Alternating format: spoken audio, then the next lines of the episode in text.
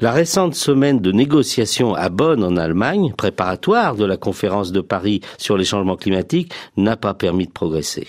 Bien que tous les pays soulignent la gravité du changement climatique et qu'aucun ne se positionne dans une attitude de blocage, la négociation n'avance pas. Pourtant, il y a accord sur la nécessité de limiter le réchauffement en dessous de 2 degrés et donc, pour y parvenir, d'impliquer tous les pays. S'il y a des avancées décisives effectuées par beaucoup de pays en développement, la négociation semble saisie d'apathie. À cela de nombreuses raisons, la prudence des responsables clés, la complexité du sujet et une attitude générale d'attente par les pays, chacun attendant les autres. Un constat s'impose, aucun pays ne joue un rôle de leader. L'Union européenne semble figée car la Pologne limite ses engagements pour exploiter son charbon. Les États-Unis sont divisés avec un Congrès paralysé, et ce malgré les positions de Barack Obama, mais proche de sa fin de mandat.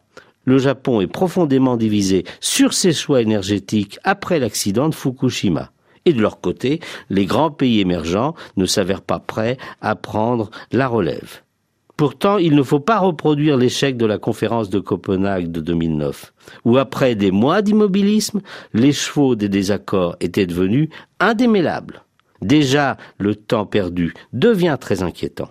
Le schéma retenu par les deux pays se succédant pour présider la négociation, le Pérou et la France, consiste à ouvrir la conférence en impliquant dès le premier jour les chefs d'État pour stimuler la négociation et donner des mandats clairs à leurs diplomates. La négociation sera ensuite finalisée par les ministres. Ce sera difficile. C'est la première fois qu'une négociation internationale doit sceller un accord avec la totalité des 195 pays du globe. Il est grand temps que l'intérêt général de toute l'humanité s'impose sur les intérêts nationaux. Il y a urgence d'engager une profonde réforme des Nations Unies. Mais il faut, sans attendre, créer une dynamique en faveur d'objectifs de développement durable communs à tous et pour un accord sur le climat à Paris.